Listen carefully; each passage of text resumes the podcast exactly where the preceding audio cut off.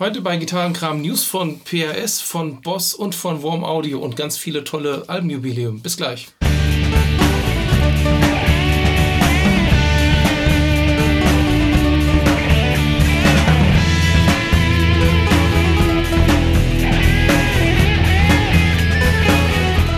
Herzlich willkommen bei Gitarrenkram. Aktuell. Jawohl, Juli-Ausgabe. Ja, es wird Ja. Sommer.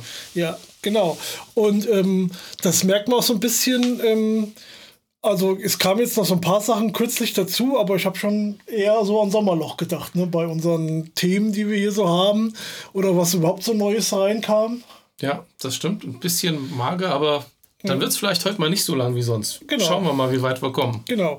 Ähm, fangen wir gleich mal oben an hier auf unserer Liste. Ähm, es kam letztens eine Mail rein von Line 6 und die haben eine Umfrage gemacht bezüglich Helix und aller Unterarten, also Helix, Helix LTE und hier HX Stomp und konntest du auswählen, was für ein Gerät du hast. Und dann gab es halt so eine passende Umfrage dazu. Die war auch ziemlich ausführlich. Ne? Da War hat man schon mal zehn Minuten dran gesessen oder so.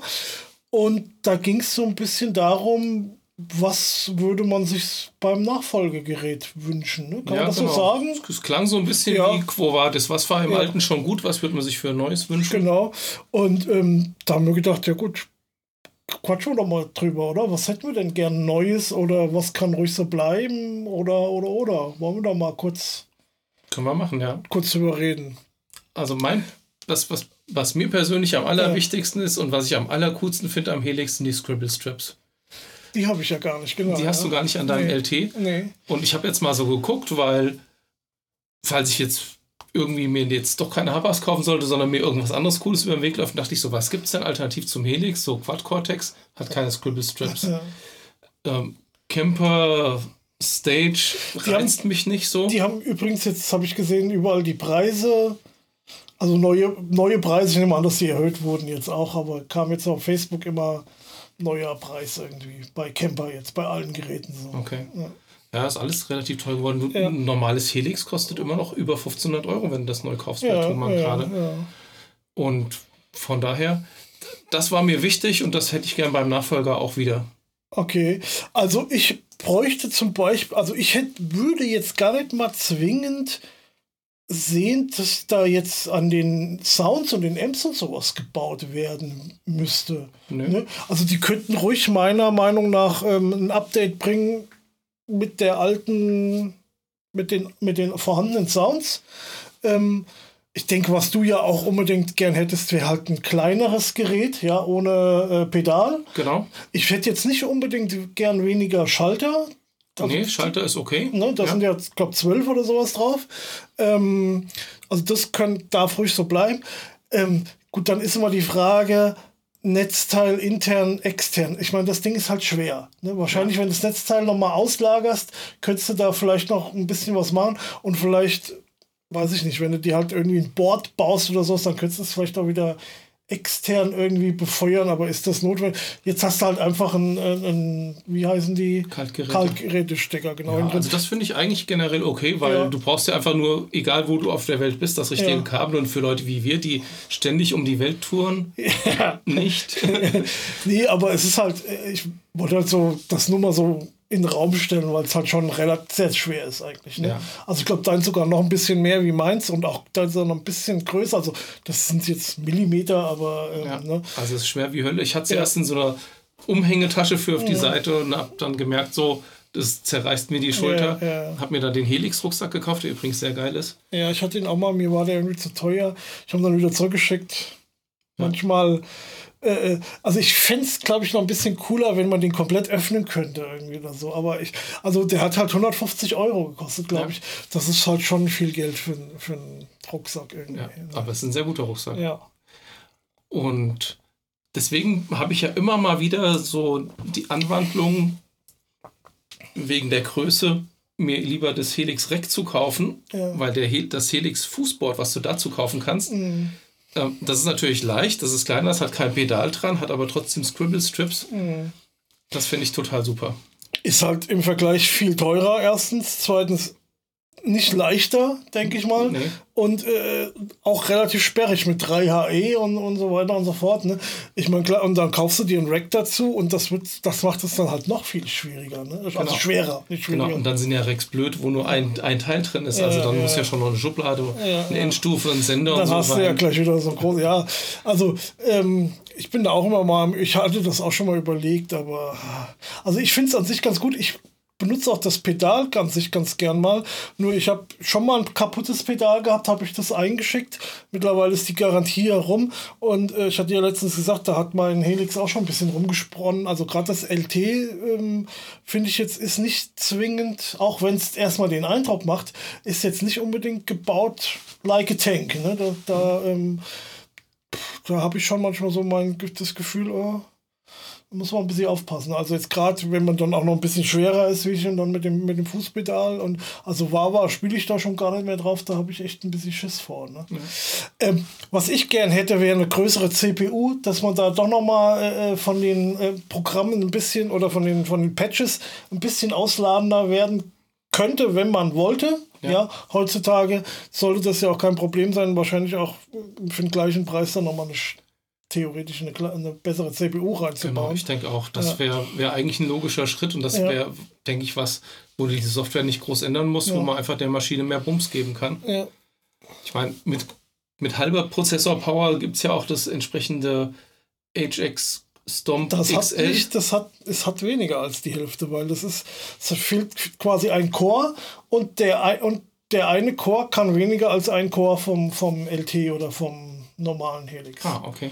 Das ist, ist nicht die Ja, Hälfte. weil wenn sie das ein bisschen aufpumpen würden, würde es mir nämlich wahrscheinlich so ein Stomp XL auch tun. Das hat ja auch schon relativ viel. Ja. Ah, gut, Scribble Strips natürlich. Ja, ja, aber ich hab's, ich hab's ja, also nicht das XL, aber ähm, mir ist halt, ist halt die Frage, wie man es anwendet. Für dich wäre es vielleicht, aber äh, okay, aber wenn du da halt schon so ein bisschen ausladendere Patches hast und dann im Song von äh, deswegen dann in einen anderen Patch wechseln musst und dann hast du halt wieder diese Pause dazwischen, das ist halt nicht so schön. Ähm, ich weiß nicht, was, was wäre denn noch? Also was ich nicht drin haben brauche, was sie auch gefragt haben, ist, ob Ja. man Profiling-Möglichkeiten Ja, genau, haben will. genau, das brauche ich auch nicht. Und das, das denke ich mir. Profiles klingen am besten, wenn sie Profis im Studio aufgenommen haben, mit Ja. gescheiten Mikros, mit gescheiten Ja. Preamps und so weiter. Das ist zwar wir wie haben, ja, wir haben ja nicht die. Ich meine, gut, du hast den einen oder anderen äh, Amp, aber ähm, ganz ehrlich, ja, da hast du es dir besser irgendwo ein paar Profiles gekauft, wenn du wirklich den benutzen willst. Aber ähm, ja. Ja, das denke ich auch. Ansonsten finde ich das schon ganz okay, wie es ist eigentlich. Also ich, Nee, ich, ja, ich äh, könnte es natürlich schon ein bisschen alles ein bisschen hübscher machen und ich weiß nicht, die Fußschalter, glaube ich, da könnte man jetzt auch, die gehen mir auch ein bisschen auf den Keks. Also so, so Thema äh, Build Like a Tank, habe ich so das Gefühl, die, die, die, die Schalter da, äh, sind auch so eher Clickies ne, und nicht Non-Clickies.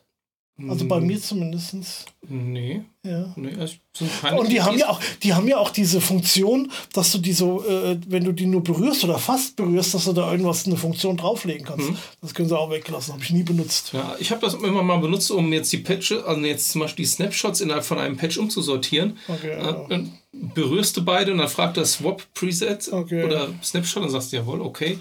Okay, ja, Dann werden die umgetauscht, aber ich und sonst ja, Ja. nichts, was man nicht auch mit dem Editor machen könnte. Die Software finde ich nach wie vor sehr, sehr gut. ja, ja.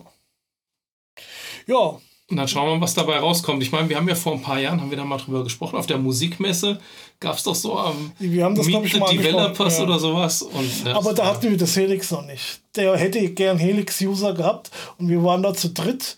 Irgendwie noch einen, den wir nicht kannten und äh, der hatte, glaube ich, einen Pod 500 oder sowas, was Mhm. den Pod 400 und ich hatte damals den Firehawk. ja, Ja, genau. ja. Naja. Gut, nächstes Thema. Ähm, Porcupine Tree sind gerade wieder auf Tour, jetzt auf Sommer-Festival-Tour. Und ähm, ich habe dann erst gelesen in meiner Brockrock-Liste, ja, was denn mit dem Bassisten wäre ähm, und so und hin und her. Und ähm, dann habe ich auf einmal so ein. Nee, dann hat Porcupine Tree selbst einen äh, auf Social Media einen Post gemacht, dass der Bassist aufgrund familiärer Gründe nach Hause musste. Ich glaube, der ist Amerikaner. Ähm, und äh, aber die Konzerte halt weitergehen, aber man braucht auf den tollen Sound von dem Bassisten jetzt nicht verzichten. Das heißt, der wird jetzt vom Band eingespielt. Ne? Okay. Also da gibt es äh, äh, jetzt einen Backing-Track, wir hatten ja die Folge auch. Ne? Ich denke mir, ähm, ja, da gibt es natürlich immer mindestens zwei Meinungen. Ich denke, in dem Moment macht es Sinn. Ähm, erstens ist das ja kein festes Bandmember, sondern ein Hired Gun. Zweitens kannst du jetzt wahrscheinlich so kurzfristig keinen neuen Hired Gun kriegen, der die Lieder dann so gut spielen kann. Ja, weil ich meine, ja. die sind ja schon technisch anspruchsvoll. Und ähm, ganz ehrlich, also ich war ja letztes Jahr auf dem Konzert, da hat man den Bass gar nicht so sehr. Also der war früher präsenter, wie er jetzt äh, in der aktuellen Besetzung ist. Ja. Gut. Ich meine, es ist natürlich schon schade, es wäre schon schöner, wenn das äh, richtig vom, vom Band, äh, vom Band nicht, sondern ja, live klar. gespielt werden würde. Aber ähm, ja. Die es ist halt auch eine Person mehr, wo man mal hingucken kann. Es passiert ja, halt ein bisschen mehr auf der Bühne. Nicht, dass Bassisten sich viel bewegen würden normalerweise, aber wäre halt mal interessant, ähm, weil das weiß ich jetzt gar nicht, jetzt gerade so in der aktuellen Phase. Also ich sag mal, die Auftritte werden jetzt natürlich äh, von der Setliste nicht mehr großartig äh, anders ablaufen können, nehme ich mal an. Außer ich meine, manchmal spielen sie auch mal was nur zu zweit oder Akustik oder sowas mhm. in der Art. Ne? Ähm, vielleicht sowas noch, aber ähm, wahrscheinlich wird es jetzt immer eine ähnliche Setliste werden. Und ich habe auch schon mal geguckt, die Setliste war auch schon sehr ähnlich, wenn nicht fast gleich. Äh, ich habe es nicht mehr ganz genau im Kopf zu dem Konzert, was ich im November gesehen habe. Ja. Also da hat leider auch nicht viel getan, weil ich war auch am überlegen, ob ich noch mal hinfahre. Ja, das hat sich ähm, erledigt. Wer eine ganz andere Setliste hatte wie zuletzt, war Peter Gabriel, da war ich auf dem Konzert. Das ist jetzt auch so knapp zwei Wochen her. Ja. Ähm, in Frankfurt in der Festhalle war ganz schön mit dem Zug hingefahren, gutes Wetter. Ähm, ich, also ich habe ja echt gesagt, also ich habe eine Karte für 100 Euro gekauft, roundabout. Ähm, da sitzt man dann mittlerweile schon. Zwar erste Reihe, aber zweiter Rang. Ja. Mhm. Und ja quasi hinten links. Ne? Oder wenn wir von der Bühne aus gucken, wieder hinten rechts. Also da bist du schon äh, ein bisschen weg vom Schuss. Ähm, ja, trotzdem. Ähm, also da muss man heutzutage muss man schon gut Geld ausgeben in der, in der Preisklasse, ich sage jetzt mal von Künstlern. Ne? Ja. Ähm, aber, aber war schönes Konzert, also Sound. Gut, ich will jetzt gar nicht so viel über den Sound reden, weil ähm, ich weiß nicht, das kommt vielleicht auch wirklich drauf an, wo man da jetzt ist in der Festhalle. Ne? Und also, das ist halt eine große Halle. Ähm, ich bin kein Fan vom Sound in der Festhalle. Also ich ja. habe wenig Konzerte gesehen, wo ja. der Sound wirklich richtig gut war. Also richtig gut fand ich ihn jetzt nicht. War okay. Also der hat untenrum hat alles Mögliche gefehlt, also Bass und Bassdrum und sowas. Selbst also Schlagzeug an sich fand ich teilweise ein bisschen dünn. Aber gut, ich was soll ich jetzt den Sound bewerten oben auf, der, auf dem zweiten Rang? Ja, das ist, weiß ich jetzt nicht. Ja. An sich äh, war das wohl schon okay, denke ich. Ähm, ja, hat, also der, der Witz war irgendwie so, ähm, es gab ja keine Vorgruppe. Und dann haben der, hat am Anfang, also war in der Mitte fast ein bisschen wie bei Pink Floyd, so ein runder, so ein runder Bildschirm oder irgendwie was. Ähm, und da war dann aber so, so ein bisschen schräg angestellt. Und ähm, da war dann eine Uhr, ne? da war die aktuelle Uhrzeit und dann, ähm, also analog. Und dann kam dann immer einer von seinen Technikern. Also, das muss man mal vielleicht dazu sagen, das ist schon seit mehreren Touren so. Ähm, wenn Peter Gabriel, seine Techniker, die haben dann immer so ein orangefarbenen Overall an. Ne? Also mhm. die erkennt man direkt. Ne? Sehen aus wie Knastis aus einer amerikanischen Serie. So, so ein bisschen, ja, genau. Okay. Äh, Orange is the New Black, genau. Mhm. und, ähm, und dann sieht man den halt so durch so ein, wie so ein milchiges, als würde er so hinter so einem milchigen Glas stehen halt. Das ist halt diese Uhr. Ne? Und dann malt er halt die, also macht dann halt diese ähm, Zeiger weg und malt halt neue Zeiger hin mit der aktuellen Uhrzeit. Ne? Und das so alle ein, zwei Minuten quasi. Also ständig weggemacht und neu gemalt. Das war ganz witzig. Und dann ging es ab Punkt 8 Uhr los. Äh, kam Peter Gabriel äh, auf die Bühne und hat auch erstmal geredet, ne, hat irgendwas erzählt und so weiter und so fort. Und dann wollte er mit dem ähm, Tony Levin zusammen Hier kommt die Flut spielen, also Hier, hier Comes the auf Deutsch. Ne, das hat, der hat ja auch Alben auf Deutsch gemacht. Und ähm, dann funktionierte sein Keyboard nicht. Naja, das ist ein kleines Keyboard und so in der Mitte hatten sie so ein bisschen was aufgebaut, dass sie sich da so im Kreis hinsetzen können. Und, äh, und ähm, ja, sein Keyboard funktionierte halt nicht. Ne? Dann hat er das dann irgendwann, äh, nachdem sie es nicht in den Griff gekriegt haben, hat er es dann halt auf seinem Großen gespielt. Und ähm, ja, und dann ging halt, sag ich mal, dann so nach und nach das Konzert dann so langsam los, kam dann immer mehr auf die Bühne. Hat eine relativ große Band, also so, ich sag mal, Tony Levin, äh, wie gesagt, am Bass, ne, Manu Katché am, am Schlagzeug und ich habe David Rhodes an der Gitarre, das sind ja so die, ich sag mal, Manu Katché war jetzt nicht immer äh, am Schlagzeug dabei, aber, also, ich sag mal, bei früheren Touren, ne, mal, mal ja, mal nee, aber die anderen beiden, die sind ja schon seit Jahrzehnten quasi äh, spielen die bei Peter Gabriel in der Band. Und auch, auf, ja. und auch auf Alben, genau. Und dann hat er halt noch, ähm, noch ein, ja, noch andere Musiker, also ein Keyboarder dabei gehabt und dann halt noch andere Musiker, die halt auch irgendwie Keyboard oder auch noch zusätzlich Gitarre oder auch äh, äh, äh, mal hier ein Blasinstrument gespielt haben. Ne?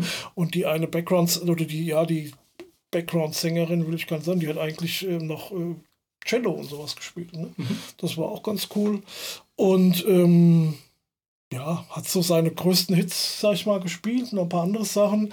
Und aber ganz viel vom neuen Album auch halt unbekannte Sachen, die man noch nicht äh, gehört hat. Ich, ich hatte das ja letztens schon mal erklärt, dass da jeden Monat quasi ein neuer Song kommt, ne, zum, äh, zum Vollmond. Zum Vollmond, genau. Und da kam jetzt, glaube ich, sechs bis jetzt. Ne? Seit Dezember, ja, jetzt müsste bald der siebte, glaube ich, kommen. Und er hat aber, glaube ich, zehn neue Songs gespielt. Oh, okay, das heißt also vier hat, kannte noch überhaupt keiner. Ja, ähm, also das, ich weiß auch nicht, also ich fand das jetzt ein bisschen viel Neues, obwohl die, mir die zum größten Teil auch gut gefallen haben. Ne? Ähm, dann war halt viel vom So-Album gespielt, ne? Sledgehammer und Big Time und äh, hier das Duett, ne? Mit Don't Give Up. Don't Give Up, genau. Äh, sowas halt, das, das hat man alles gehört. Und ähm, ich hätte mir vielleicht noch ganz gern noch mal ein bisschen was Älteres gewünscht, so aus der Zeit vor So. Vielleicht noch mal ein, zwei Songs. Oder was ich halt immer gern mag, ist Secret World, den Song. Das ist zwar auch ein bisschen längerer Song, aber ähm, vielleicht mag ich gerade deswegen irgendwie. Aber gut, es war, war echt ein schönes, tolles Konzert. Ähm, ich habe dir ein Bild geschickt, T-Shirts 45 Euro. Das fand ich auch sehr happig. Ähm, Ja, aber das ist die neue Realität. Das ist Ja, bei ja. ganz vielen Bands jetzt ja, leider so. Ja. Ja, nee, hat Spaß gemacht. Ähm, ich bin mal ganz ehrlich, hat mich jetzt nicht so von den Socken gehauen wie beim letzten oder bei den letzten beiden Konzerten, wo ich bei ihm war vor knapp 10 Jahren und vor knapp 20 Jahren. Aber, also er war auch noch super fit. Es war jetzt nicht so eine riesen Bühnenshow wie zum Beispiel vor 20 Jahren. Das war halt einfach vorne auch eine Bühne aufgebaut. Ähm, ja, am stirnseitig quasi, so wie man das halt üblicherweise kennt, ne? Weil, äh, ich sag mal, vor 20 Jahren, da hat er dann so eine Bühne in der Mitte zum Beispiel mal gehabt, ne? Und da hat er ganz viele Sachen gemacht, äh, äh, Show halt, ne? Das war äh, jetzt nicht mehr so extrem. Aber ist noch topfit, auch stimmlich und so, kann man wirklich nichts sagen. wie alt? 73 oder sowas? Ja, ja, ja, genau. Also da, die, ich sag mal, die Ex-Genesis-Leute, die sind alle so um Baujahr 49, 50, 51 rum, ne? Ja, genau. Das Okay, War, war ganz schön. Also, gut. Ich war auch auf einem Konzert. ja. Ich war bei Monster Magnet letzte Woche Montag in der Batsch Cup in Frankfurt. Im Ostende. Die ist ja umgezogen. Für alle, die es nicht wussten, die Batsch Cup ist ja vor, vor vielen Jahren Ich schon, schon sagen, das ist jetzt auch schon. schon umgezogen, ewig die alte Batsch Cup. Da wäre es auch echt ungemütlich gewesen, weil es richtig warm war. Ja, Entsprechend haben die im Innenhof hatten die früher mehr Parkplätze, da steht jetzt alles voll mit ähm, Getränke, Biergarnituren und so weiter. Ach, da kann man jetzt nicht mehr parken. Also man kann noch da parken. Ja. Ähm, hätte 5 Euro gekostet, aber es, es war, ich war so früh und es war so wenig los erstmal, Ja. dass ich direkt vor der Einfahrt parken Oh, konnte. gut, ja. Das war natürlich easy. Und als Vorgruppe sollte, äh, sollte nicht, hat eine Band gespielt. Ich habe den Namen vergessen, Sand irgendwas. Wir sind dann kurz nach acht mal rein, haben wir gehört, was die Musik machen, weil ich denke immer, man muss wenigstens mal reinhören. Nicht, dass man sich hinterher ärgert, dass man irgendwie eine coole Band verpasst hat. Hat uns jetzt nicht so umgehauen, sind wir wieder rausgegangen, weil draußen war, wie gesagt, schönes Wetter und lieber da noch was Bratwürstchen gegessen und was getrunken und dann irgendwann dann später wieder rein und Monster Magnet spielten so eine gute Stunde oder sowas. Was? Vielleicht eine Stunde 15. Als Hauptband. Ja. Okay. Ja. Allerdings muss man mal sagen, die Tickets haben nur 40 Euro gekostet. Das ist jetzt heutzutage schon günstig und die T-Shirts, ich habe extra mal geguckt, sollten 25 Euro kosten. Ja, okay, ja. Also das war jetzt alles noch irgendwie im Rahmen. Ich bin jetzt mit dem Werk von Monster Magnet nicht so super vertraut. Natürlich Space Lord, Motherfucker, wer kennt's nicht? Das war halt damals, das fand ich richtig cool. Das habe ich gern, da habe ich glaube ich sogar die CD-Single damals gekauft. Das fand ich richtig geil, aber sonst kenne ich, doch ich glaube, ich habe auch mal in das, vielleicht habe ich mir auch das Album gekauft. Ich kann mich dunkel dran erinnern, dass ich das dann so als Gesamtwerk nicht mehr so interessant fand. Ja, Power Trippin hieß das Album. Ja, ja, das Ja, es gab wohl zwei, drei bekanntere Songs. Mein Kumpel hat mich halt gefragt, ob ich mitgehen will und dachte ich, ach komm, hier irgendwie eine solide Rockshow für 40 Euro in der Batsch Cup und überhaupt mal wieder auf ein Konzert. Immer gerne genommen und das habe ich auch gekriegt, eine solide Rockshow. Das war jetzt soundmäßig jetzt nicht total drüber, das habe ich in der Batsch Cup auch schon besser gesehen. Übrigens mal ein Hinweis in eigener Sache. Wenn wir hier immer die Konzerte zerreden, ähm, liegt das nicht daran, dass die Konzerte nicht mehr so gut sind, sondern weil wir einfach unfassbar viele richtig geile Konzerte schon gesehen haben. Ja, Und es ist, die Latte liegt wirklich hoch. ja. Also nimmt uns das nicht übel, wenn wir sagen, naja, war jetzt nicht so mega toll. Das sind, ist schon immer noch cool. Ein Konzerterlebnis ist Ja. wirklich durch nichts zu ersetzen. Genau. Äh, geht auf Konzerte. Auf jeden Fall, auf jeden Fall. Ja, aber trotzdem, eine Stunde 15 finde ich jetzt schon. Ähm, da kann ich ja ganz kurz nochmal zurück. Peter Gabriel, der hat eine Pause dazwischen gemacht, aber das ging dann, also inklusive der Pause jetzt knapp drei Stunden. Okay. Ja, das ist Bang schon, for the buck. Ja. Das war dann preis-leistungsmäßig schon ungefähr der Stundenlohn, so ähnlich wie bei Monster. Gut, und äh, wir waren ja schon letzten Monat bei Ja. der Ausgabe, hatten wir von erzählt, waren wir bei Martin Miller auf dem Konzert und der Patrick hat, glaube ich, ähm, einen Kommentar unter die Ja. Folge geschrieben, so, hey, er hätte auch gerade gehört, der Bernd Kills wäre auch da gewesen, ob wir den getroffen hätten. Ja. Und witzigerweise, als wir rausgegangen sind aus dem Kolosssaal, stand er da auch in der Tür und Ja. wir sind an dem vorbeigegangen. Du hast ihn noch gesehen, du hast noch gesagt, hier, der steht da. Ich, ich habe den gar nicht gesehen. Und, ja, aber wir kennen uns ja jetzt nicht. Genau, Das, ja. ich sag mal so, Event Kills hat 35.000 Abonnenten und wir haben 400 oder so. Ähm, es ist jetzt nicht zu erwarten, dass man sich da kennt und da Schwätzchen hält, obwohl ich ihn ganz witzig finde. Ja, ja, ich gucke mir den auch manchmal an, aber auch nicht immer. Ja. Gut, Equipment News. Ja, äh, So richtig neu ist es eigentlich gar nicht. nee. Aber es ist jetzt inzwischen irgendwie endlich mal lieferbar. Es geht um das Molly AFX1 oder AFX1 Analog Multi-FX. Ich Genau. habe jetzt mal geguckt, also bei Thomann ist es jetzt die nächsten Tage lieferbar. Aber ähm, bei vielen YouTubern ist das schon vor einem halben Jahr, vor sieben, acht Monaten vorgestellt worden. Äh, Bei uns nicht, wir haben nicht drüber gesprochen. nee. Ich finde es eigentlich ganz witzig, mal das typische Morley-Wawa drin, hat dann ähm, einen- anscheinend einen zweikanaligen Verzerrer, einen Chorus, also Modulation ein bisschen und ein Delay hinten drauf. Mhm. Also so Brot- und Buttermäßig eigentlich total super und hat noch eine FX-Loop, die zwischen der Zerrung und der Modulation liegt. Ja. Noch schicker wäre es jetzt natürlich gewesen, wenn die hier noch einen fünften Schalter spendiert hätten, mit dem man den Effektweg ein- und ausschalten kann. Weil dann hätte man natürlich noch ein Pedal seiner Wahl, was hier nicht dabei ist, einfach mit auch integrieren können. ja gut, ich denke mal, der Sinn ist doch irgendwie eigentlich, dass du das jetzt hier vor den Amp und das hinter den Amp quasi schalten kannst, oder? Das ist so eine Art äh, Vier-Kabel-Methode. Das kannst du damit auch machen. Ja, ich denke mal, das war wahrscheinlich eher der Sinn. Und dann brauchst du ja so einen Schalter nicht. Dann nicht, aber wenn du jetzt Ja. sagst, okay, ich will eine zweite Modulation haben, die ich vielleicht auch hier integriert haben will, klar, du kannst es natürlich daneben stellen, das Pedal. Ja, ja. Ähm, also das Ding ist, wenn ich mich richtig erinnere, ähm, komplett analog, ne? deswegen heißt es ja auch so, analog MUDI-FX. Ja. Und ähm, deswegen kann das gar nicht so viel. Ne? Das ist, ähm, ja, aber so wie es da steht, habe ich ungefähr damals mein Pod HD 400 einfach eingestellt gehabt. Ich habe ja. Einen, Verzerrer ähm, Ja. mit, mit Boost gehabt, eine Modulation, ein Delay und das war's und ein Ja. Solo-Boost. ja.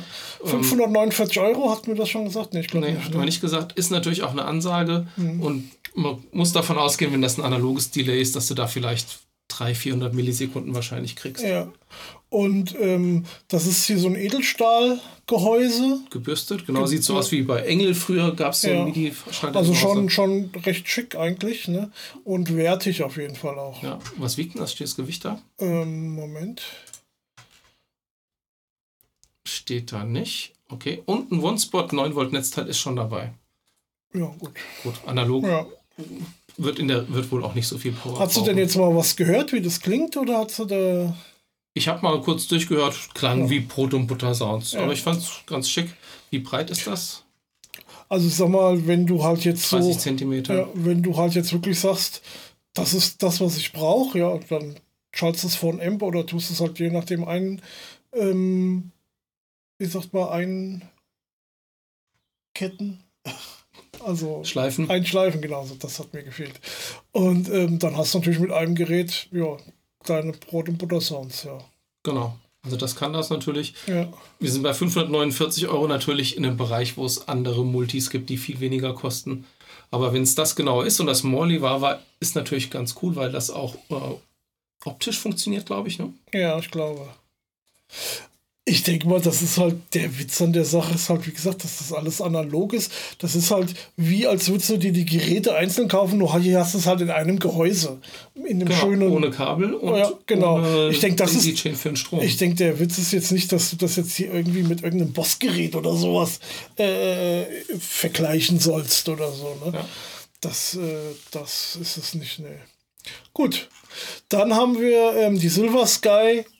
Äh, brauchen wir eigentlich gar nicht groß drüber reden. Da hat sich nichts geändert, außer es gibt jetzt neue Farben. Ne? Genau. Ähm, und wahrscheinlich mal ist genau es ein bisschen. sind. Äh, Ich denke, man erkennt sie an dem Preis. Also ich meine, die wären noch ein bisschen teurer geworden.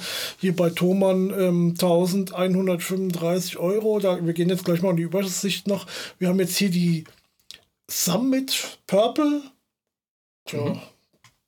ja, weiß ich nicht. Meine Farbe ist es nicht. Aber ähm, halt so eine, erkennt man hier halt äh, am Preis, denke ich, dass das hier die neuen sind. Da gibt es hier Silver Sky Nylon Blue. Das finde ich ganz cool. Das ist so ein blau-grün irgendwie so, blau-grau-grün, so, Ja. die, so in die Richtung. Das gefällt Aber mir immer ganz gut. ja. Ja. Aber gut, das ist ja eh alles äh, Geschmackssache, gell, mit den Farben.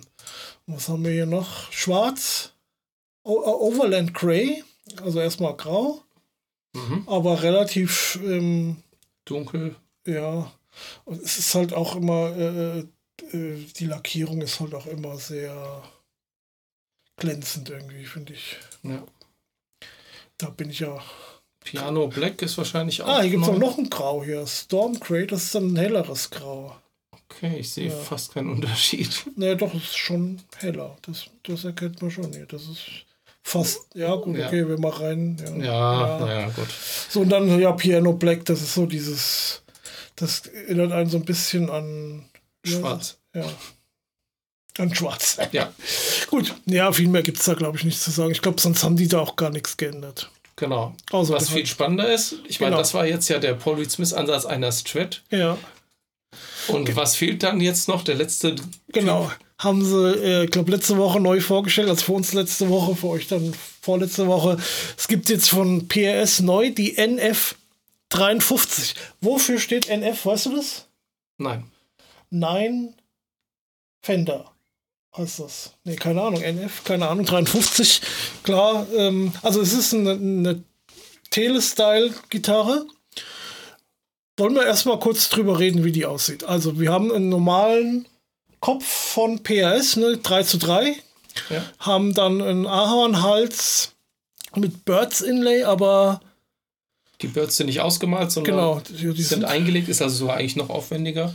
Stimmt, ja, genau. Dann haben wir ein Telebuddy, da reden wir aber gleich nochmal drüber.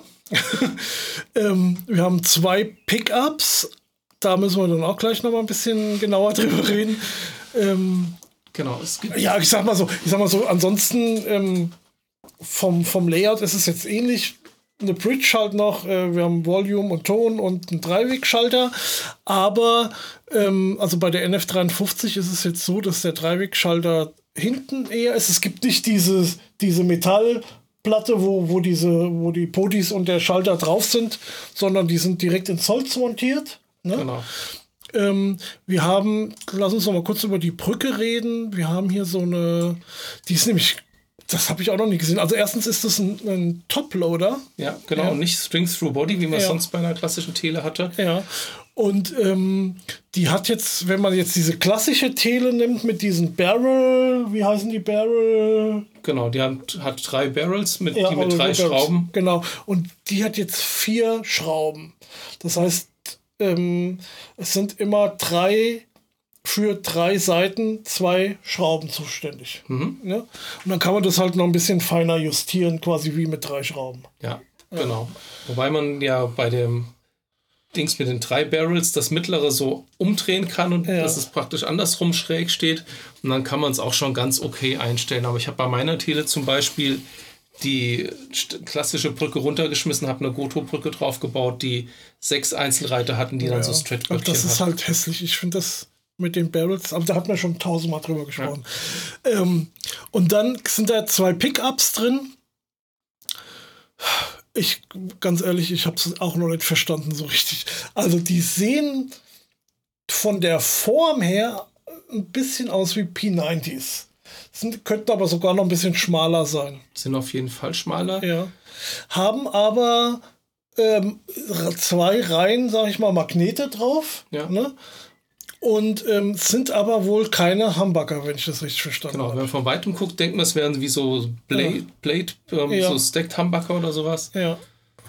Ja, das habe ich auch nicht verstanden. Auch die Zahl bei Polly Smith ist ja normalerweise, dass es dann irgendwie diese 53, die 5 steht ja für was und die 3 steht für was. Achso, ja. Also irgendwie, wie viele Spulen es gibt und wie viele Sounds du daraus Ja. machen kannst, glaube ich. Also bei der NF53, ähm, es gibt noch eine andere Gitarre, deswegen sagen wir das jetzt immer so. Ähm, da ist, da hast du halt den Dreiwegschalter und dann hast du halt die klassischen Sounds, sag ich jetzt mal, mit äh, Steg, Beide oder äh, Neck. Hals, Ne, Hals. Und Master Volume, Master Ton. Master Volume, Master Ton. Wir haben hier noch einen, einen Pickguard. Wir haben so das typische, ähm, das untere Cutaway ist so ein bisschen eingeschrägt. Ne? Genau so gebevelt. Ja, ne, was ja immer ganz schick aussieht, aber jetzt keine andere Farbe hat. Gibt es auch manchmal, dass das dann irgendwie so in äh, Natur gelassen wird oder so. Wir haben generell, wir, haben eine, Arm, Armauflage. genau eine Armauflage. Wir gucken jetzt mal auf die Rückseite. Dort haben wir auch eine Bierbauchfräsung. Wir haben etwas gerundet, also wie man es von PRS halt kennt oder wie man es von der Silver Sky auch kennt, diesen Übergang, den ähm, Halskorpusübergang, der ist quasi genauso. Ähm, achso, hier die, die Das sind ähm, Vintage-Tuner. Vintage Tuner, aber die sind, glaube ich, Locking, wenn ich das richtig in Erinnerung habe. sind vielleicht Top-Locking. Oder das war nur bei der. Oder- das kann sein, dass das bei der anderen Gitarre ist. Da kommen wir gleich noch dazu. Und ähm, die Elektronik wird von hinten über ein Fach. Ja. Äh, ja, geregelt. Ja, genau, genau. Da ist hinten halt so ein Fach drauf. Ja, gibt es in verschiedenen Farben. Ist jetzt äh, bis jetzt nur als, ist das ein Core-Model oder sag, wie sagt man dazu? Also Hm, Wahrscheinlich. in Amerika gebaut für 3700 Euro kostet es aktuell. Ja, ist Gibt- nicht ganz günstig, aber jetzt, wir haben gerade die Blue Mateo da, Ja. die sieht, ich finde, sie sieht total super Ja. cool Ach aus. Die haben jetzt keine Pornodecken oder sowas, wie man das auch oft von äh, äh, Ja. Paul Reed Smith kennt, sondern das ist halt hier irgendwie äh, Eche, glaube ich, oder irgendwie sowas. Was steht das hier? Sumpf-Eche, genau, und das ist halt einfach, äh, Von eingefärbt, ja, das ist einfach, gebeizt und hochglanzlackiert. genau, irgendwie sowas. Ja, also ich finde sie sehr schick. Ja, gibt es dann noch in White Dog Hair, Dog Hair, okay. Ja, Da genau. kommt jetzt auch so die Maserung noch mal besser zur Geltung, weil da, die ist da richtig dann, äh, die wurde vorher erstmal so ein bisschen dunkel eingebeizt, das hat man dann wieder weg ähm, geschleift quasi, aber dann ist halt die Beize trotzdem in den wie sagt man? Eingesunken. Eingesunken, genau. Ja. Deswegen kann man das dann gut erkennen. Und dann hat man das halt nochmal weiß gebeizt. Oder so. Genau, normal mag ich weiße Gitarren. Das finde ich jetzt irgendwie, nicht, sieht mir zu möbelmäßig aus. Ist, Tobacco Sunburst, Ja, klar, klassisch. ja, da gibt es schwarz. Einfach schwarz. Genau. Ja. Und dann gibt es noch dunkles Hundehaar. Ne? Ah ja, Black Dog, ja, genau. Ja. Die, die sieht genauso aus wie die schwarze. Eigentlich schon, ne? Keine Ahnung. Naja, also steht hier noch irgendwas Interessantes? 22 Bünde, genau. Narrowfield DD Hamburger. Ah, hier steht doch Hamburger, aber pff, Ja. ja. Mensur 648, also man hat sich auch für die lange Mensur entschieden, Ja, nicht genau. die klassische Paul Reed Smith Nee, Mensur. sondern Fender-Mensur. Sattelbreite 41,7, also eher so deine Baustelle. Ja, genau. Gut, dann gehen wir mal zu den anderen Gitarren. Dann gibt es nämlich ein Signature-Modell, ein neues, quasi von Miles Kennedy oder für Miles Kennedy. Und die, Von und mit. ja, und die basiert jetzt auf dieser NF53. Ähm, die sieht auf den ersten Blick erstmal sehr ähnlich aus, ähm, hat eine andere Pickguard-Form. Ja. Ne? Hat, ähm, Also der Pickard da sieht fast wie bei einer SG aus, stimmt, ja. weil er oben praktisch Ja. oberhalb der Seiten Richtung Bauch hin auch nochmal weitergeht. Genau, hier hat man die Locking-Tuner, hier sieht man es auch, die Top-Locking-Tuner Ja. ne, mit den schwarzen äh, Köpfen Genau. Und quasi. hier ist die Kopfplatte auch schwarz lackiert. Das ist bei den anderen, glaube ich, nicht gewesen, oder? Bei Ja. der NF53. Stimmt. Ja. Ja, genau. Genau, die A und Kopfplatte. Ja. Dann ähm, ist hier ein Fünfwegschalter drin mit den Sounds, weiß ich gar nicht, ob die sind die so Strat-mäßig Ja, verteilt genau, du hast da so ne? Zwischenpositionen. Ja. Und du hast hier noch ein Push-Pull-Poti, das äh, irgendwas macht, was ich äh, nicht, entweder nicht ganz verstanden habe oder. Das macht irgendwas Also hier, hier steht Push-Pull-Funktion, ja, aber hier steht, es ist jetzt nicht irgendwie, dass da ein, ein Single-Coil ist. Also es ist kein, kein Coil-Split. Ich weiß es aber auch nicht mehr genau, weil wie gesagt, die Hamburger, die habe ich, äh, nee, die Pickups, ich will es mal so nennen, die habe ich tatsächlich noch nicht so ganz verstanden. Ja. Man, sie sagen aber immer, die klingt schon ähnlich wie eine Tele.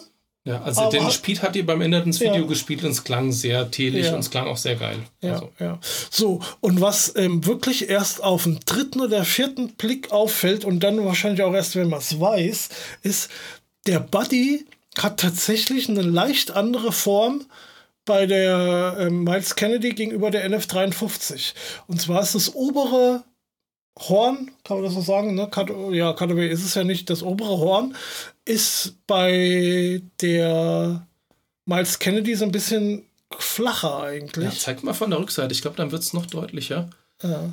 Bei der Rückseite hast du da richtig diesen diagonalen Schwungübergang und bei der NF53 Ja, geht es dann nochmal so rein und wieder Ja. hoch irgendwie. ja, das ist, und ich finde, soll. also ich finde die NF53 ähm, schon viel hübscher, tatsächlich. Genau. Also die ja. NF53 ist auch so ganz leicht offsetmäßig dadurch. Ja, ja, stimmt, das sieht man auch hier, das hier, Die ist so ein bisschen unsymmetrisch Ja, und die, ja. die Miles Kennedy ist fast symmetrisch, würde ich sagen, Ja. wenn du so drauf guckst. ja, ja, Ja. Also ich finde auch die NF53 cooler. Die Miles Kennedy Ja. kostet ganz genauso auch 3700, ist halt eine andere Geschmacksrichtung.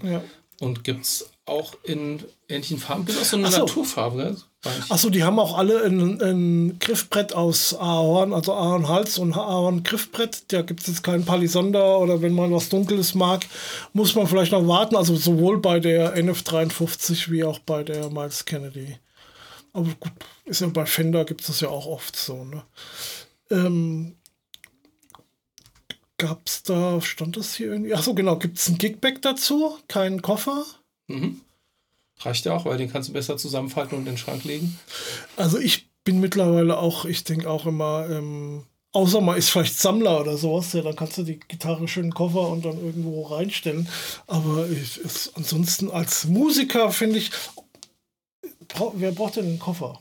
Ja, zum, wenn du unterwegs bist, ist das Gigback einfacher oder du hast halt irgendwie eine andere, eine andere Behältnis, ein anderes Behältnis, äh, mit dem du äh, die Gitarre irgendwie transportierst, ja, also irgendwie, wo mehrere Gitarren reinpassen oder so, aber äh, ich sag mal, so einen klassischen Koffer, damit finde ich, ist doch keiner unterwegs. Irgendwie. Also ich habe manchmal meinen Les Paul im Koffer mit zum Gig genommen, aber. Ja.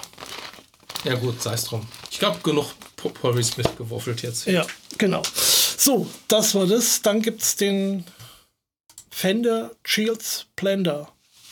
Ja, also das ist ein Fasspedal mit vier Knöpfen dran, unglaublich vielen Reglern. Ich muss zu meiner Schande gestehen, ich habe bei Enderens mal kurz in das Video reingeguckt, weil ich es einfach spannend fand und fand die Sounds total fürchterlich, aber das ist natürlich Geschmackssache. Ähm, das kann, glaube ich, sehr, sehr viel, aber vor allem kann es, glaube ich, sehr kaputt klingen. Das ist Ja. auch ein Signature-Pedal, glaube ich, für einen Musiker, glaube ich, gemacht, oder? Hier, My Bloody Valentine Frontmann für Ah. den Kevin Shields. Ach, deswegen heißt es wahrscheinlich auch Shields. Ah, okay. Ja. Shields Blender. Ja. Ähm, Gab es in limitierten Auflage? Ich weiß gar nicht, bei Thomann gibt es es gar nicht oder gar Ja. nicht mehr. Ob es bei Indertons jetzt auch schon ausverkauft ist. Wir sind jetzt hierbei auf der Fender-Seite, da kann man es für 549 Euro kaufen, bestellen irgendwie. Ja, Und ähm, ja, wie soll man sich vorstellen? Halt ein Pedal mit vier Schaltern und dann kann man quasi an ausschalten oder halt noch verschiedene Funktionen dazuschalten, verschiedene- wie es gibt eine Octave, die man dazu schalten kann. Ja. Es gibt irgendwie so ein Säg, das man ein- und ausschalten kann. Ja. Also dann klingt es wahrscheinlich noch kaputter Ja. und noch ein Expand-Switch, ansonsten Gitarre rein, raus und Stromversorgung. So, was kann man einstellen? Sustain, also Sustain, Tone, Blend, Volume, Sag, Trigger, Octave und Fass. Also, ich habe es, glaube ich, noch gar nicht gehört. Ja, also kannst du mal machen, aber ich würde sagen, für 550 Euro, ich würde mir das Molly kaufen. Ja, wahrscheinlich würde ich das dann auch eher kaufen. Ja. Gut, dann ganz interessant, gibt es jetzt neu von Boss die Delay Machine DM101. Also es gab schon mal eine DM1 ne, vor Genau, glaub, war das in Boss den oder war 70 das sogar ein Roland? Noch Nee, ich glaube, das war ein Boss, glaube ich. Und ähm, also ich glaube, das ist aus den 70ern oder Anfang 80er. Kann sein, war ja. eins der ganz Mhm. frühen Boss-Geräte dann. Und das haben sie jetzt halt auch in dieser alten Form quasi neu aufgelegt, ne, vom, also optisch jetzt. Und das ist ein Analog-Delay, ähm, was aber digital steuerbar ist, sagen wir es mal so. Und du kannst halt äh, Sachen speichern und so weiter. Ähm, Genau. Hast MIDI, ähm, Ja, hast genau. Speicherplätze und so ein Kram. Ja. Also das Originalpeter hatte natürlich nur einen Schalter an aus. Ja, Ähm, wer hat das gezeigt? Ich glaube, der Josh bei JHS Pedals. Äh, Wir hatten bestimmt das Original auch gehabt und haben Ja. es gezeigt. Und das hat halt, ähm, man kann die Speicherplätze auswählen. Ich glaube, am Gerät selbst vier Stück plus Ja. Manual Mode. Und hat Tap-Tempo, An- und Ausschalter. ja, Und es hat aber an der Stirnseite auch MIDI in und out ja, in ähm, Mini-Klinken-Ausführung. genau. Und was das alte Pedal auch nicht hatte, das hier ist, glaube ich, in Stereo, ne? Ja, genau. Genau, das ist ein Stereo, also zumindest Stereo-Out. Ne? Und man, es hat sogar einen USB-Anschluss, da wo man mit wahrscheinlich so Firmware-Updates machen kann oder sowas. Ne? Ja. Ja. Ähm, klingt sehr, also man hat dann verschiedene Delay-Sounds, die man auswählen kann, ja, Classic, Vintage, ähm, also nach analogen, wie gesagt, es ist ja analog. Ne? Genau, also das Classic ist, glaube ich, wie das DM1, das Vintage Ja. ist dann wie das Boss AD2, glaube ich, das rote Analog-Delay. Aber das heißt, glaube ich, nicht AD, oder? Das ist ja egal, ja, auf jeden Fall, genau, wie das analoge Delay, das rote, hast recht. Modern, weiß ich jetzt gar nicht. Multi-Head, das ist halt wie so ein, ähm, wie heißen die? Wie so- Tape-Delay, die Genau. halt, die halt so verschiedene, vier verschiedene Heads haben. Und das war, fand ich auch ganz witzig. Äh, der, der Josh von JHS hatte ja dieses Dings eingez äh, so, so, so ein Bild ähm, dann eingeblendet, ne? Weil man kann dann mit der Variationsknopf kann man dann halt irgendwie verschiedene Funktionen von den Köpfen, also an und aus, ne, einstellen. Aber das ist mir dann aufgefallen. Ich weiß gar nicht, ob ihm das in dem Moment auch aufgefallen ist. Du siehst das hier oben an den Speicherplätzen auch, welcher Kopf quasi aktiv ist. Ne? Also wenn du jetzt zum Beispiel eine Funktion hast, mit, äh, wo alle vier Köpfe aktiv sind, dann hat, hat hier oben die 1, 2, 3, 4 geleuchtet. Ne? Okay. Und wenn du nur 1 und 3 hattest, dann hat halt 1 und 3 geleuchtet und 2 und 4 waren aus. Also das konnte man da oben sehen, das fand ich ganz witzig. Ja. Ja. Du hast ähm, Subdivisions, also du kannst halt sagen, hier ganze Note, Note, also halbe Note oder Viertelnote oder Achtelnote, also ganze Note, Viertelnote, Achtelnote. Ich glaube, so ist das, Ja, ne? Das ist eine halbe Note, eine Viertelnote und eine Achtelnote. Oder so rum. Die ganze Note hat ja, kein, ja, ja, keinen okay, Hals okay, dran. ja. Und dann Und- hast du Triplets Genau. und Dotted. Genau, das kannst du dann auch noch einstellen und dann kannst du halt über den Tab-Taster kannst du dir halt quasi dein Tempo einstellen. Ne? Ja. Ja. Also super cooles Teil, finde ich, sieht echt cool aus auch. Ähm, wir hatten ja noch ein paar Sachen hier. Non-linear, weiß ich jetzt gar nicht mehr, was das war. Ambient, Reflect, also gibt es wirklich ein paar interessante Sachen, aber halt auch, wie gesagt, äh, Pan, also Pen, ähm, rechts, links, ne? Panning. Ähm, Patterns, so ein bisschen ähnlich wie dann so ein Slicer, ne? wo du dann halt so, äh, was sich irgendwie was reinspielst und dann wird das halt so ein bisschen gehackt und sowas dann wiedergegeben. Das das ist ja bei so einem ne? Multi-Head ja auch, wenn man dann Ja. einen weglässt, dann kriegt man ja dann. Ja, genau. Und ähm, klingt wirklich super, kostet allerdings auch äh, 519 Euro. Ne? Muss einem klar sein, aber Ja. das äh, ist wirklich schick. Also, und äh, Boss hat jetzt ja wirklich. Die haben ja letzten Monat erst dieses Digital-Delay rausgebracht. Ne? Das hatten wir ja mit, mit ähm, IW, also mit Van Halen-Version, da hatten wir ja auch drüber gesprochen. Und vor einem Jahr hatten die ja das ER202, hieß es so. Was von dem Tape-Delay, das, der, der, Nachbau. Ja, ne? Das hat ja das gleiche Gehäuse gehabt wie, wie das jetzt Genau. hier. Ja, eh wahrscheinlich eine Real Echo. Ja, oder ja, sonst, eh, genau. Ja, Ja. Ja, die, anscheinend ist das, was der Markt jetzt gerade verlangt. Ja. Irgendwie so Vintage-mäßig, aber in modern Hm. unter der Haube. Aber also ich glaube, der Josh war es auch, der gesagt hat, es ist halt, was man erwartet. Man kriegt halt richtig coole, klassische, analoge Delay-Sounds daraus. Also was er da draus ge äh, gezaubert hat, war schon cool. Ja. Ja. Gut. Und dann ähm, ganz neu habe ich jetzt gerade hier direkt vor der Sendung, ich habe das Video noch laufen, das heißt, das habe ich nicht mal zu Ende geguckt. Ähm, Chris Barocci hatte da ein Video jetzt rausgebracht. Ähm, von Warm Audio gibt es jetzt das Odd-Pedal. Das ist auch noch gar nicht bei. Oder ODD vielleicht. Ja, oh, ja, ja, ähm, jetzt ist es weg. Da. ähm, und zwar ist das eine Kopie quasi. Also Warm Audio, das sind ja eh, das ist, äh, glaube ich, China, weiß ich jetzt gar nicht genau. Ähm, die kopieren ja eigentlich im, im Audiobereich, ja, also zum Beispiel ein Mikro, das, über das wir, ihr uns jetzt hier hört, das ist auch ein Warm Audio Mikro, das ist ein Neumann-Kopie. Clone, ne, die machen auch so äh, Rack-Geräte, ne, so Kompressoren und sowas. Ne? Und jetzt seit kurzem machen die halt auch Gitarrenkram. Ne? Ähm, Das machen wir doch. also, da hat man, glaube ich, schon mal drüber gesprochen, da gab es diesen einen Flanger. War das ein. Genau, der wie der Boss Flanger aussah, glaube ich. ein nee, Oder? war das nicht dieser. War das nicht so ein TC Electronic oder so? So, so ein großer auch. Ich glaube, Boss war das mal auf Produkte in das, oder der Roland Flanger. Nee, oder? Guitar Effects Pedals. Äh, Äh, warte mal, dann müssen wir nochmal hier. Dann machen wir das mal hier on the fly. Wo ist das hier? da. Hier der, der Jetphaser. Genau. Ja. Den meinte ich. Genau, der hat hier. Der sieht halt auch original aus mit Gibt's- Holz äh, äh, links und rechts, ja. Und ähm, Genau, und dann haben sie einen Klon gemacht, glaube ich, der Ja. auch aussieht wie der echte. die machen scheinbar alles so wie. Kann ich hier einfach draufdrücken? Ja. Ja. Genau. Die machen scheinbar alles so, dass das genauso aussieht wie das Original. Ja, genau. Und hier das Warm Drive, das ist ja, Ja. wie das Hermida Zen Drive. Ja. Wobei ich mir ziemlich sicher bin, das Zen Drive ist ja, Hermida gibt es ja auch nicht mehr die Firma, dass die das Zen Drive und vielleicht auch das ODD jetzt erst bauen, weil es gibt ja keine neuen OCDs mehr. Ja, so weit waren wir ja noch gar nicht. also, das, das, diese Oddbox des ODD, das ist ein Klon von dem OCD von Fulltone. Wir hatten da ja auch schon mal in unserer in einer früheren Folge drüber gesprochen, dass der, wie heißt der? Michael Fuller? Genau, dass der Laden schließt quasi. Ne?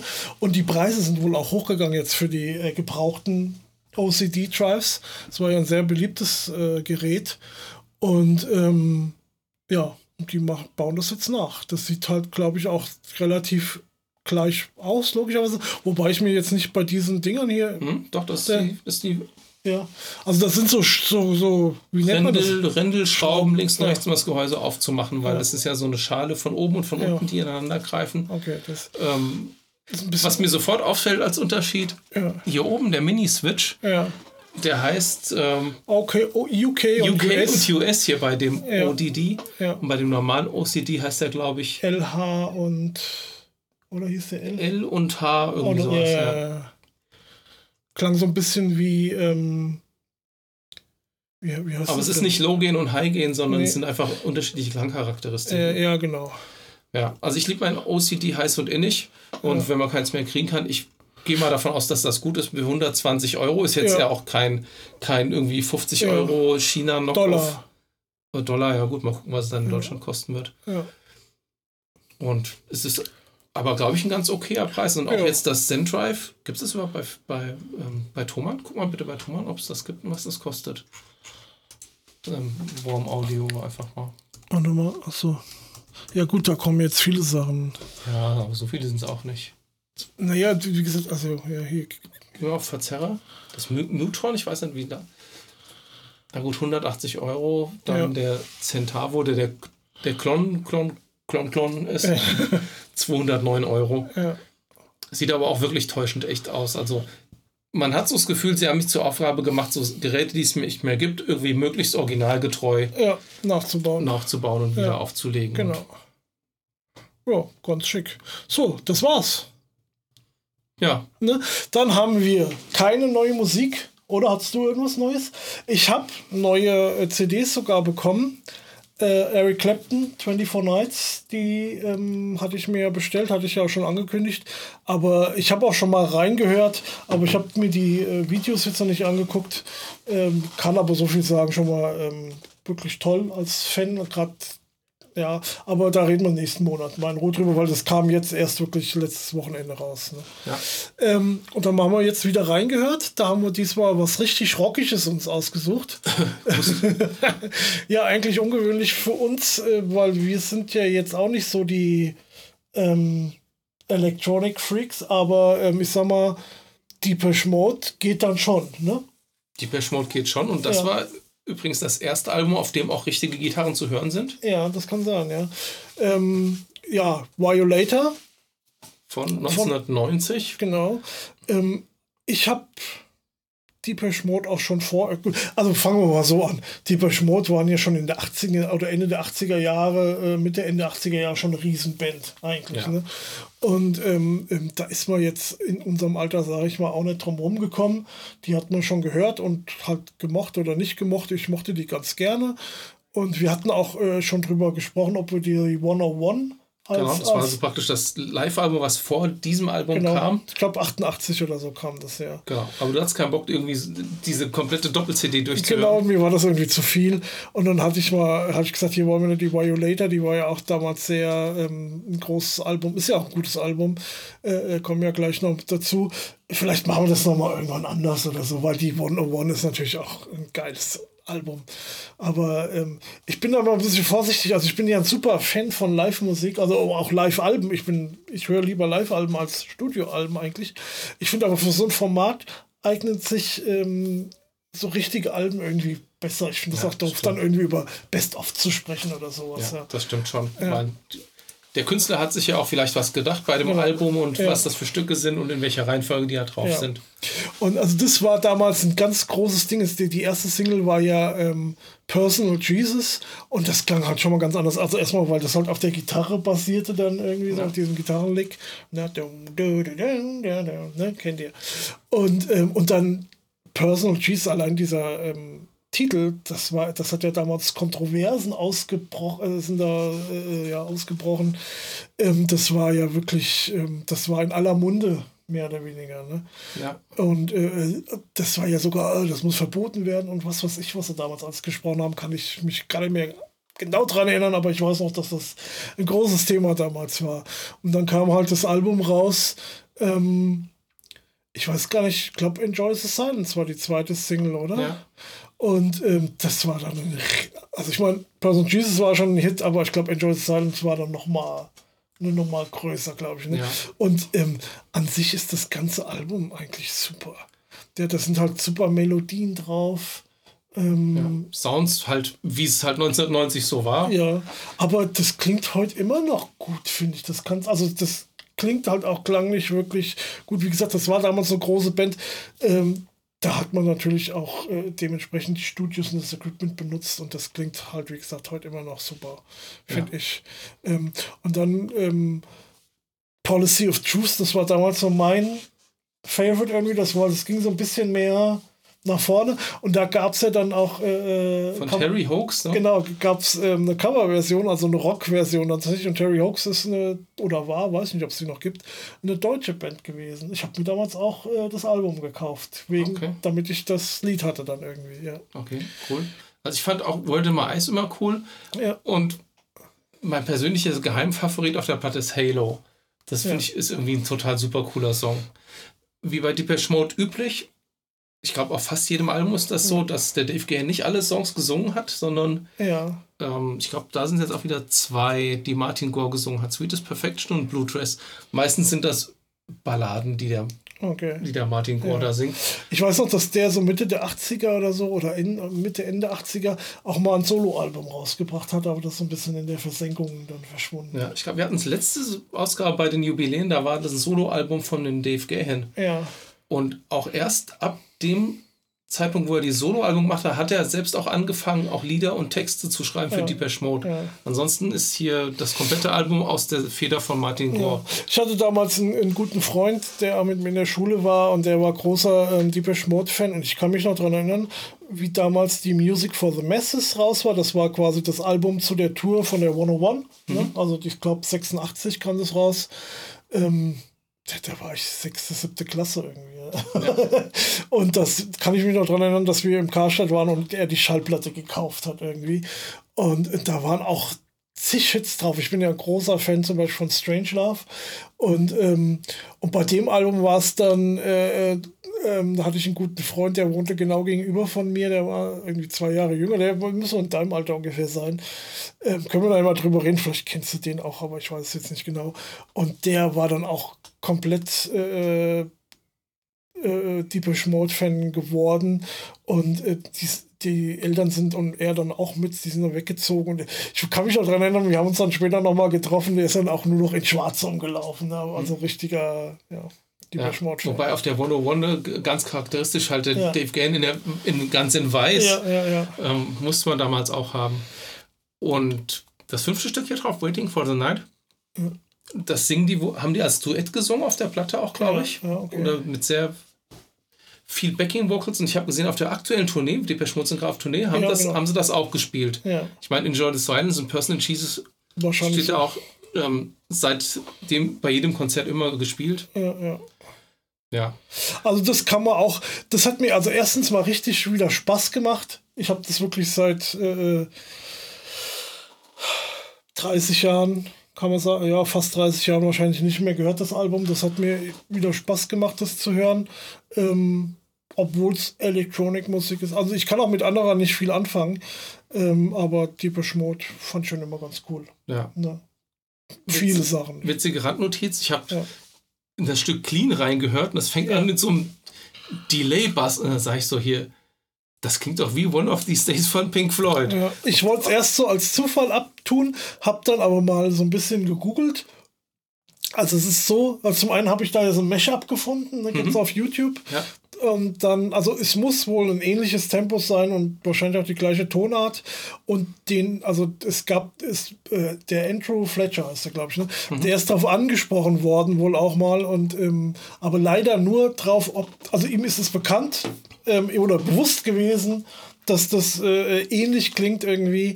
Und ähm, das war oder ist kein ist kein Sample oder kein Sample von von Deepesh Mode, aber das hört man auch ganz also ich habe es ja über Kopfhörer gehört und ähm, das hörst du, das ist schon also angeblich wäre es wohl schon ein richtiger Bass, aber auch ein Synthbass und ich finde du, du hörst das Synthi-mäßige mhm. und es ist halt ein äh, äh, äh, ähm, Stereo, ne? Du hörst ja. immer auf der einen Seite und dann auf der anderen Seite und das klingt zwar schon nach einem Delay, aber ja, ich sag mal, die, äh, Pink Floyd haben damals ja wahrscheinlich eher irgendwas Analoges benutzt, was dann ja. irgendwann aus der Zeit rausläuft und das bleibt auf jeden Fall hier in der Time ja. äh, drin.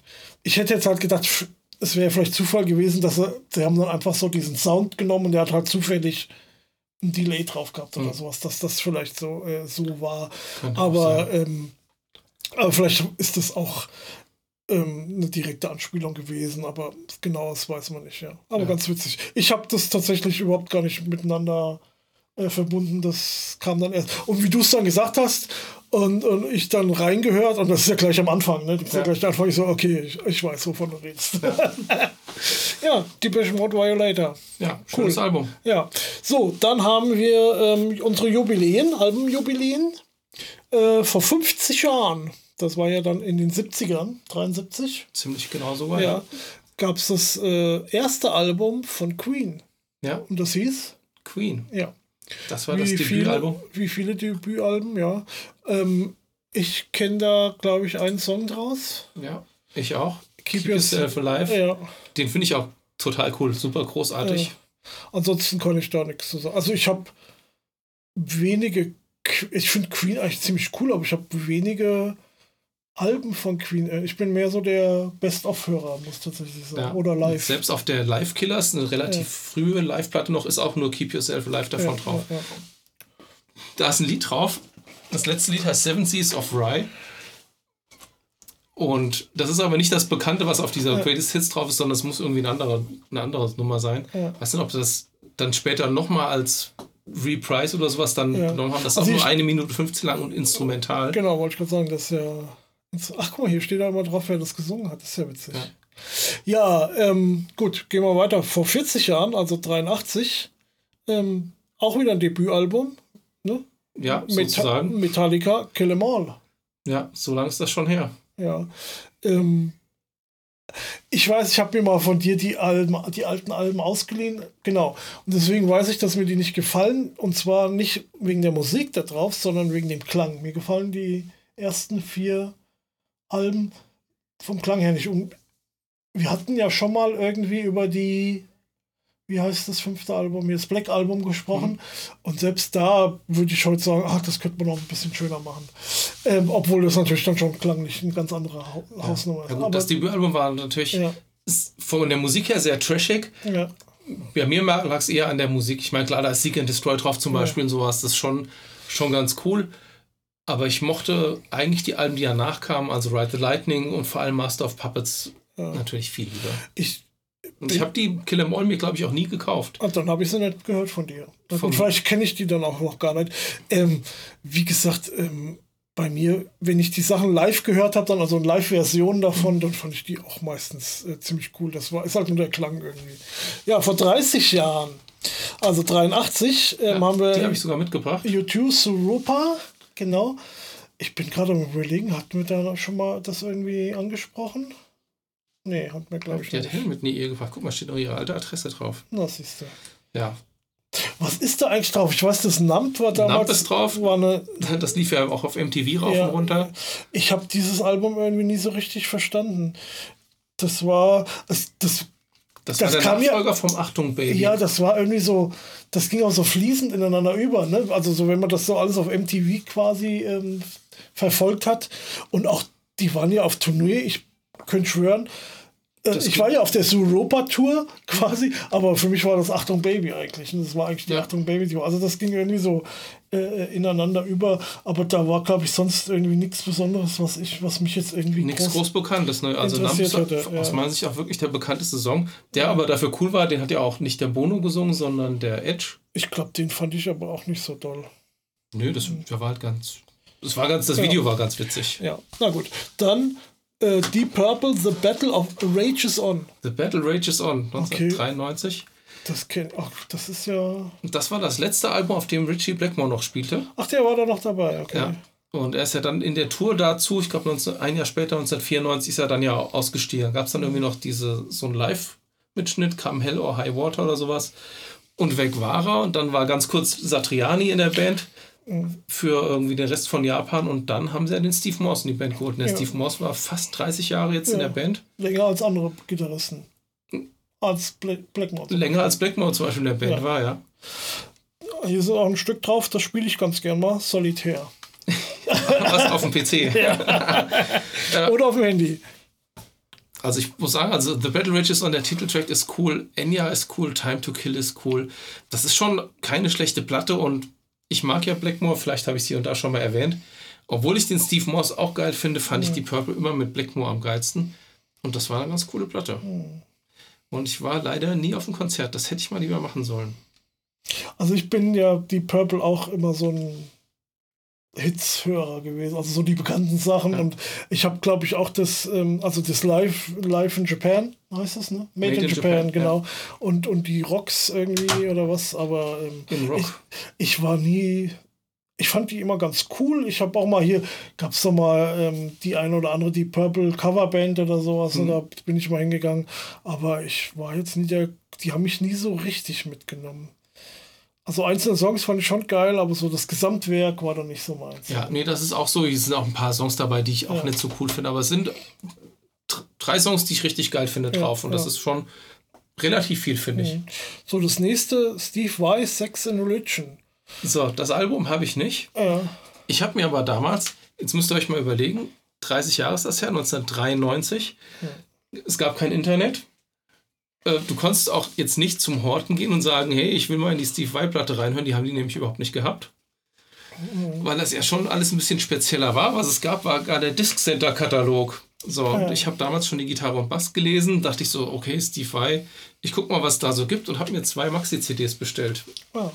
Die eine heißt In My Dreams with You und die andere heißt Deep Down into the Pain. Ich habe mir die vorhin mal gerippt und auf dem Weg hierher diese beiden Songs mal angehört. Ja Und muss sagen, ich weiß schon, warum ich mich nicht mächtig daran erinnern kann. Ich finde die Musik relativ anstrengend. Ja. Gut, jetzt habe ich hier von Deep Down into the Pain auch die Albumversion gehört.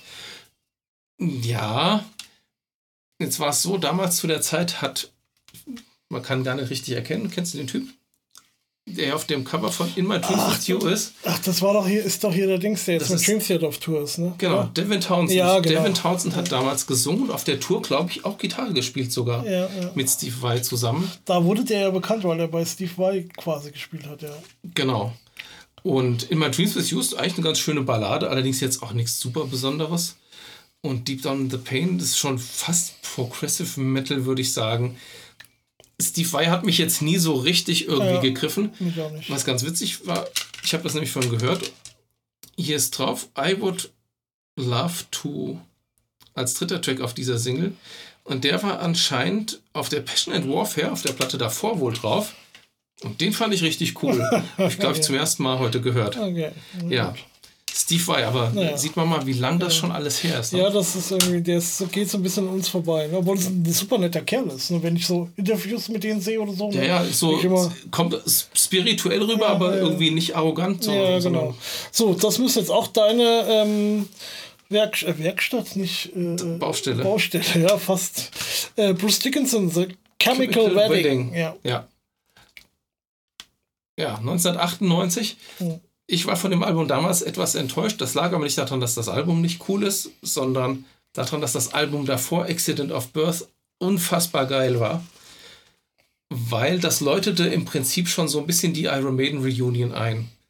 Denn schon auf dem Album davor, Accident of Birth, kam der Adrian Smith zu Bruce Dickinson in die Band. Und das waren ja die beiden Bandmitglieder, die bei Maiden ausgestiegen sind. Ähm, Anfang der 90er.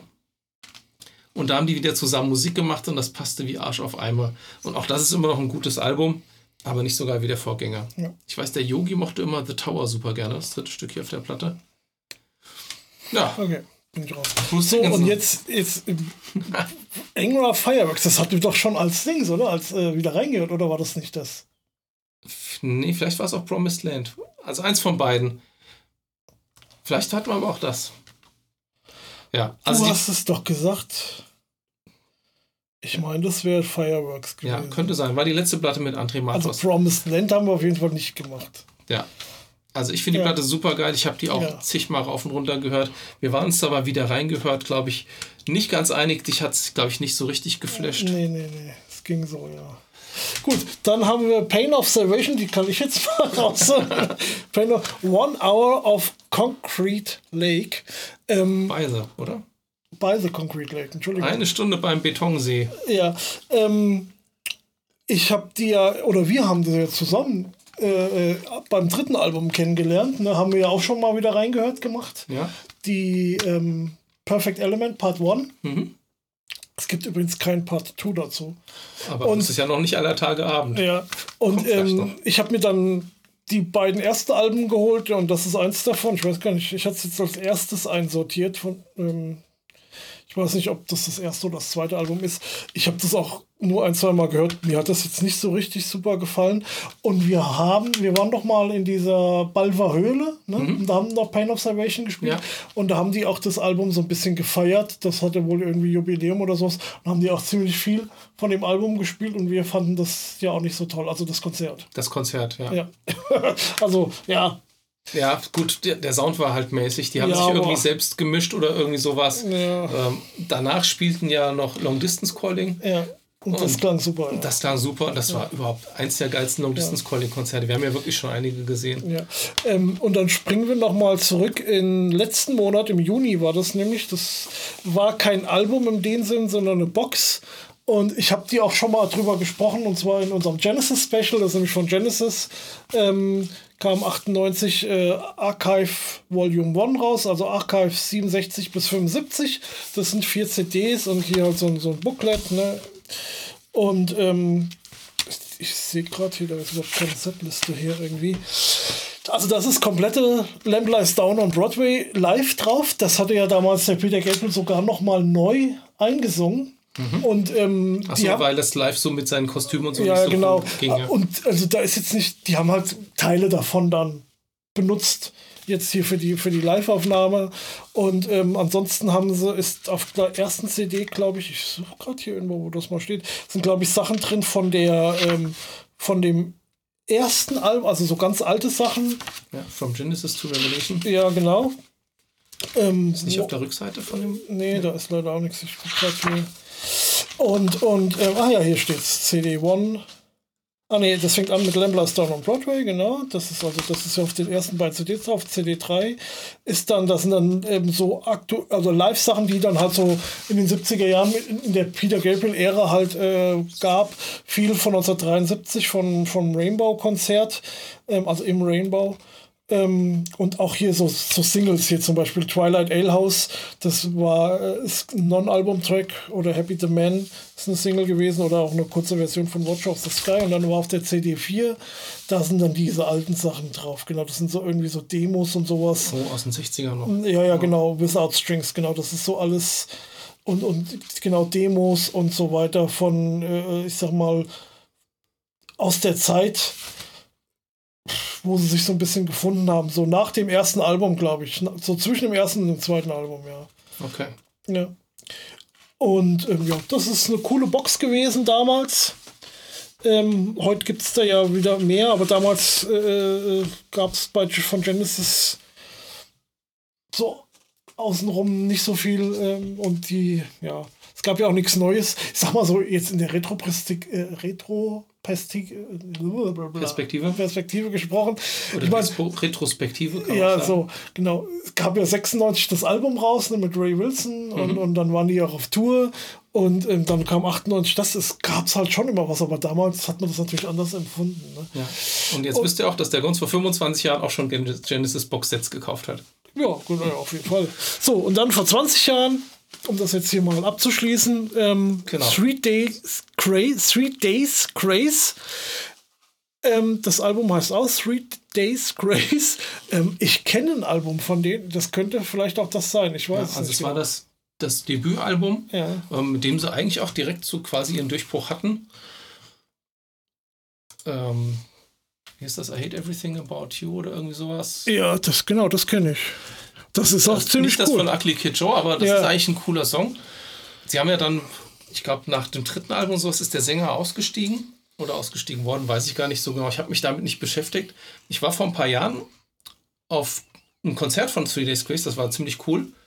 Und habe gar nicht mitgekriegt, dass zum Beispiel letztes Jahr ein neues Album rausgekommen ist von Three Days Grace. Ja. Und ich habe gesehen, dass die jetzt Adam Gontier, genau hieß der alte Sänger, dass die wo gespielt haben und ähm, zum ersten Mal seit Jahren kam der alte Sänger mal auf die Bühne und die haben dann von dem Album auch Stücke gespielt. Ähm, I Hate Everything About You, genau. Home, Scar, ja. Also das hat mir, glaube ich, auch gut gefallen, ja. Ja. Also das war das Debütalbum, ist auch schon wieder Ja. 20 Jahre ja. her. Und dann The Darkness, Permission to Land, das äh, kenne ich nicht. Also Darkness hat mich Ja, auch nie so interessiert. Ja, da hast du viel, na gut, weiß ich nicht. Also Darkness ist eigentlich eine total super coole Band. Ich glaube, Permission to Land war sogar auch das Debütalbum. Ich habe mir hier damals irgendwie so ein, gab es noch so ein Doppelpack-Geschichte, da ist noch die One-Way Ticket to the Hell and Back oder irgendwie sowas ähm, als zweite CD dabei. Ich könnte jetzt nicht irgendwie einen Song sagen, aber die, es ist eine Zwei-Gitarren-Band und der Sänger kann unglaublich hoch singen. Justin Hawkins heißt er, glaube ich. Oh ja, den, ja, das ist doch diese Band.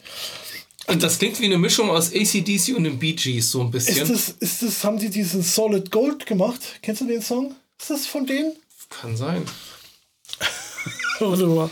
Wie heißt diese Darkness? The Darkness. Darkness, Solid Gold. Ja. Und ich finde, die Gitarren klingen cool und es hat einen unglaublich hohen Unterwal ja. Unterhaltungswert. Und ähm, das muss ich mal, wenn das, das kommt äh, regelmäßig ähm, auf Radio Bob, das muss ich dann immer ausmachen, weil mein Kollege immer meint, der kann ja nicht singen. Also ich glaube, dem gefällt das einfach nicht, wenn der so hoch singt und ich, mir gefällt das jetzt auch nicht besonders. Also das ist nicht mein, überhaupt nicht meine Musik. Nee. Ja. Meine auch nicht in erster Linie, aber ich finde es sehr unterhaltsam und ich muss mir einen grinsen, wenn ich das anhöre, weil es halt so total drüber ist und der Ah, nee. Justin Hawkins Ja, heißt er, ja, glaube ich, ja. hat auch einen YouTube-Kanal, Genau, hat, sagen, er, macht- hat ein Reaction-Video Ja. gemacht, auf ein Reaction-Video, wie er Ja. singt. Ja, stimmt, der wurde mir auch mal irgendwie vorgeschlagen und ähm, ja, nee. Ja, ist auch schon 20 Jahre her. Gut, Und das war's schon. war's schon. Ja, gut. Schon. Schon, ich glaube, Ja. wir sind solide durchgekommen heute. Ja, ja, Ja, das war's für Gitarrenkram aktuell im Juli 2023. genau. Ich verabschiede dich jetzt in Urlaub mal wieder. Zur Abwechslung mal. Ist ja quasi jeden Monat. Und ähm, wir hören uns dann Mitte des Monats wieder. Ich denke mal, das kann man schon mal verraten. Da geht es um das Boss MD 200. Ne? Ja. Gibt's was zu hören. Ja. Gut, Alles klar, dann bis dann. Tschö. macht's gut. Tschüss. Cut.